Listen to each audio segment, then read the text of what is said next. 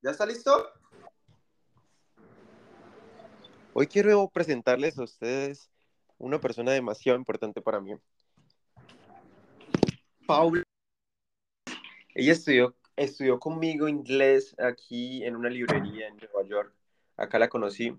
Ella es de Colombia, Bucaramanga, eh, donde yo estudié. Yo soy ingeniero de petróleos de la Universidad eh, Industrial de Santander de Bucaramanga, entonces tengo una relación muy linda con esta ciudad. Así que, hola Paula, ¿cómo estás? Hola Camilo, bien, ¿y tú? Excelente, por aquí empezando este nuevo podcast donde invito personas eh, que para mí sean importantes y que traigan algo de valor. Así que, nada, empecemos esto. Cuéntame, ¿cómo es tu background? ¿Quién eres tú? ¿Por qué llegaste acá Bueno, eh, pues mi nombre es Paula. Eh, yo soy psicóloga, eh, estudié en la Universidad Pontificia Bolivariana y después de que me gradué decidí, decidí hacer un programa de intercambio cultural que se llama AUPER. Entonces decidí pues embarcarme en ese, en ese reto y me fui a vivir dos años a Estados Unidos. ¿Cómo estuvo la experiencia? Mm, fueron dos años, pero ¿qué, dónde, qué, partes visitaste? ¿Dónde estuviste? Cuéntame un poquito de, también de, me gustaría, ah, primero comencemos con eso. ¿Cómo fue el proceso para llegar aquí? ¿Fácil? ¿Muchos retos? ¿O, o, con todo se manejó fácil con la embajada y cosas eh, como por el estilo?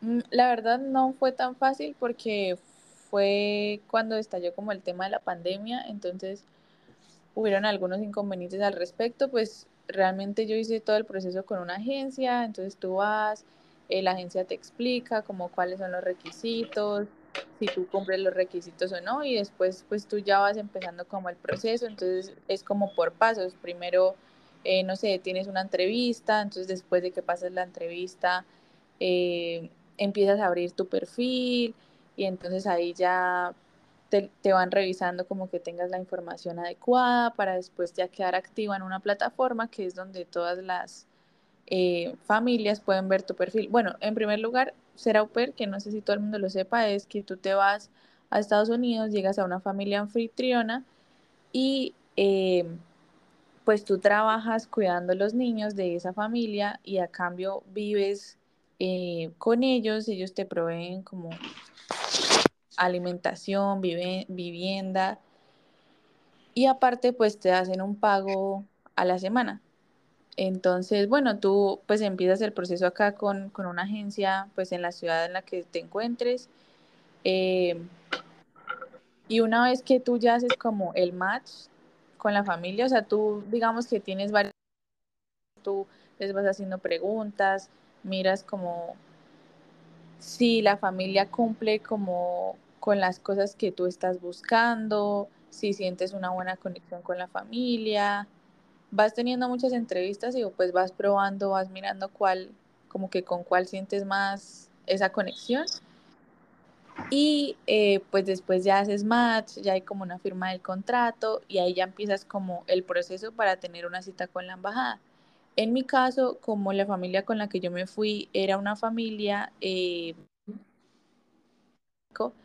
entonces solamente en ese momento cuando yo me fui, solamente las niñas que iban con familias que los hosts fueran médicos o fueran a cuidar niños con necesidades especiales, podían ir a, a la embajada a solicitar su visa J1. De lo contrario, el resto de visas J1 estaba suspendido. Me gustaría preguntarte, o creo que sería de bastante valor, que las personas supieran cuáles son los requerimientos, o sea, los principales requerimientos que tú digas, ok, check, check, puedo ir a hacer el programa Au Pair. O las principales barreras, porque creo que tengo entendido que también es hasta cierta edad. Sí, pues... Eh, ¿Tienes que estudiar también? ¿Tienes que estar estudiando o no? no tienes que estar estudiando, o sea, tienes que ser mayor de 18 años y no menor de, y no mayor, perdón, de 27.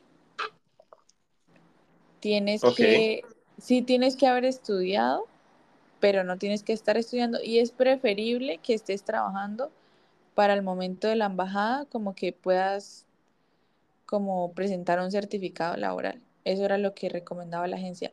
Y pues además tienes que cumplir, tienes que cumplir con una cantidad de horas de cuidado de niños. ¿Cuántas horas son esas? ¿Cuánto, ¿Cuánto tiempo tuviste que haber cuidado niños para que te dieran como el sí? Si no sirve y si eres buena, Nani.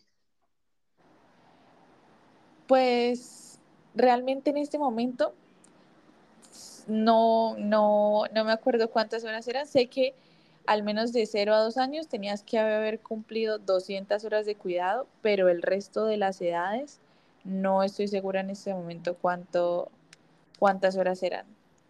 ¿Y aceptan hombres y mujeres o solamente es como un programa para dirigido para mujeres? Pues anteriormente aceptaban hombres y mujeres, pero ahora son muy pocos los hombres que aceptan y son muy pocas las agencias que aceptan hombres. Pero sí hay, sí hay hombres que se han ido, a ellos se les llama brokers. Ah, caray. Pues no sabía. Sí. Ah, Súper bien. Entonces, el proceso, llegaste acá. mm, Tu primera familia dijiste que fue. mm, ¿Dónde? Coméntame cómo fue tu primera. Eh, cómo llegar acá al nuevo país, todo, todos hablando claramente inglés. ¿Cómo fue todo, toda esa experiencia? ¿Cómo te sentiste?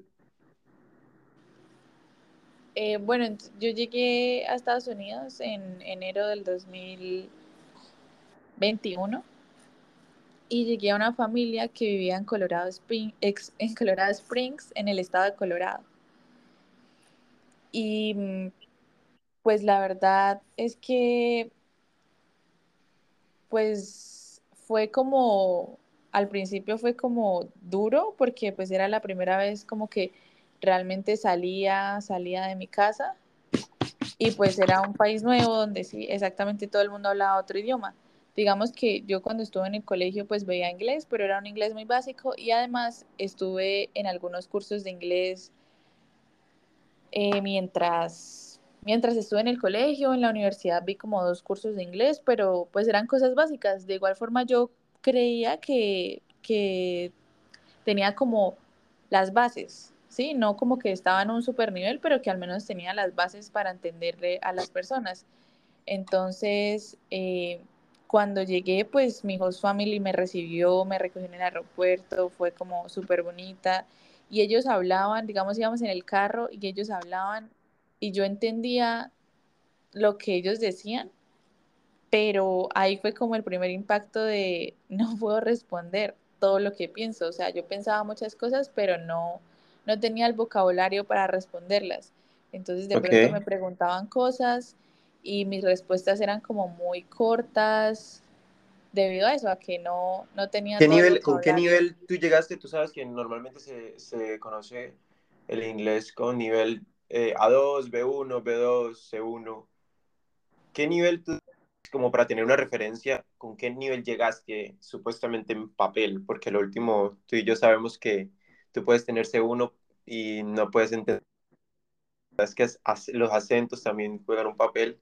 Pero, ¿qué nivel llegaste tú acá? ¿Con qué nivel? ¿O qué nivel es requerido más bien?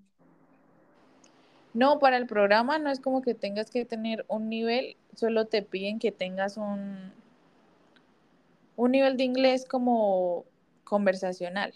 Y a ti, ¿Cuál digamos, sería cuando ¿Un B2? ellos, las agencias no, no, las agencias no lo encasillan en A1, A2, B1, nada de eso. Simplemente te hacen una entrevista y pues si tú eres capaz de responder las preguntas que te están haciendo, pues ellos consideran, sí, como que es un nivel básico en el cual te puedes, o sea, como que puedes entender y te puedes comunicar. Pero las agencias no es como que te hayas, tengas que tomar como una prueba o que tengas que estar como en cierto nivel. o sea, no tampoco que no sepas nada de inglés, pero tampoco tienes que ser como el súper experto. Y es más, hay muchas niñas que se limitan y dicen como, no, no, pero es que yo no sé nada de inglés, no, pero es que mi inglés es muy básico, no, yo no voy a hacer eso porque, o sea, no me van a entender nada, yo no sé nada de inglés. Pero en realidad, pues también de eso se trata, o sea, de eso es a, lo que uno también va, a aprender un nuevo idioma y no necesitas ser como un súper experto para, para irte. O sea, la agencia como tal no exige pues un nivel alto. Ok, ah, ya aprendimos que apenas si a ti te gusta cuidar niños, esta es la oportunidad. Y aprender un nuevo idioma, perfecto. Y cuéntame, eh, o sea, tú dijiste que llegaste a este, a este pueblo, porque es un pueblo, ¿verdad? No es una, una metrópolis. Sí, es, eh, no, es una ciudad. Es la segunda ciudad más grande de Colorado. Ah, no sabía. Pero, ¿cómo fue la experiencia en ese, o sea, tú me dices, bueno, listo, por el inglés, como que empezando, no entendías mucho, pasando el tiempo, te acostumbraste mucho más, eh, fue rápido la adaptación, no solo al idioma, sino a las personas y a la cultura. Pues digamos que la familia a la cual yo llegué eran, ellos eran muy comprensivos y ellos me explicaban cuando yo no entendía algo. Eso sí era algo que como que yo siempre hacía, que si yo no estaba segura de lo que entendía, pues igual preguntaba porque no sé qué tal que te estén diciendo como, por favor no hagas esto y pues tú termines haciendo eso. Incluso incluso era muy bonito porque mi host mom a veces como que buscaba en el traductor como escribía la palabra en inglés para que yo la viera en español como para que estuviese segura como que lo entendía. Y ellos eran, o sea, me hablaban mucho, me decían como, no, pero igual tú tienes un buen nivel. O sea, como que ellos igual me hacían sentir muy acogida, muy en casa, muy bien. Entonces yo siento que que eso era pues un punto a favor, porque de pronto uno a veces dice como, ay, no, o sea, qué pena, no, o sea, no me entiende nada, o estoy pronunciando las cosas mal, o como que preguntar tantas veces como, oye, qué pena, no te entiendo, no te entiendo, pues uno también se siente mal. Pero digamos que, pues sí fue, sí fue un choque, eh, pero digamos que ellos siempre fueron muy, muy buenas personas, muy comprensivos. Nos sentábamos en la mesa a, a, comer todas las noches y era ese momento donde cada uno pues traía un tema de conversación a la mesa, donde se hablaban de diferentes cosas, de mi familia, de los planes de ellos, de los colegios. Eh, y lo otro era que mi host mom, cuando ella fue joven, ella, pues ella es americana y ella estuvo viviendo un año en China. Y cuando ella estuvo haciendo, pues eso, las comunicaciones no son como hoy en día que pues así la gente esté como en otro país a la distancia. Eh, tú te puedes comunicar como 24/7 con ellos. O sea, ella me contaba que era como muy, muy costoso hacer una llamada y que pues ella como que entendía, entendía que era como uno irse de su casa, no estar con su familia. Entonces siento que también eso era como un gran punto a favor. No, súper bien. La verdad es que eh, solamente tener esa experiencia de llegar a un lugar nuevo y, que, y sentirte acogida es, es una excelente sensación porque básicamente muchas veces he conocido en sus países simplemente porque no se sienten a gusto con las personas que viven. No solo, no hablo de au pairs, hablo de personas en general que o vienen por temporadas y se sienten mal porque no, no encuentran a esas personas donde, donde entran como ese flow eh, que encuentran en sus propias casas. Tal vez, claramente no es lo mismo, pero no es lo mismo pero encontrar a estas personas que simplemente te acogen y te aprecian es muy valioso y, y me alegra que, que, lo hayas encontrado. Eh, nada, pues yo creo que es un buen comienzo para este podcast y, esta serie donde podemos hablar un poco más en el futuro. ¿Cuáles fueron tus principales retos como au pair? ¿Cuáles fueron las cosas más bonitas que experimentaste en esos dos años? Y tal vez podamos inspirar a alguien en la que pueda hacer este programa que creo que te trajo bastantes beneficios. Así que nada, lo dejamos para otro podcast. Muchas gracias, Pau. Y nada, ¿tienes algo que decir? ¿Tienes dónde pues, podemos seguir? Eh, sí, pues la verdad es que este programa es un programa que pues trae cosas buenas, pero a veces también algo que yo encontré conflictivo fue que a veces te lo vendían como solo van a ser experiencias buenas.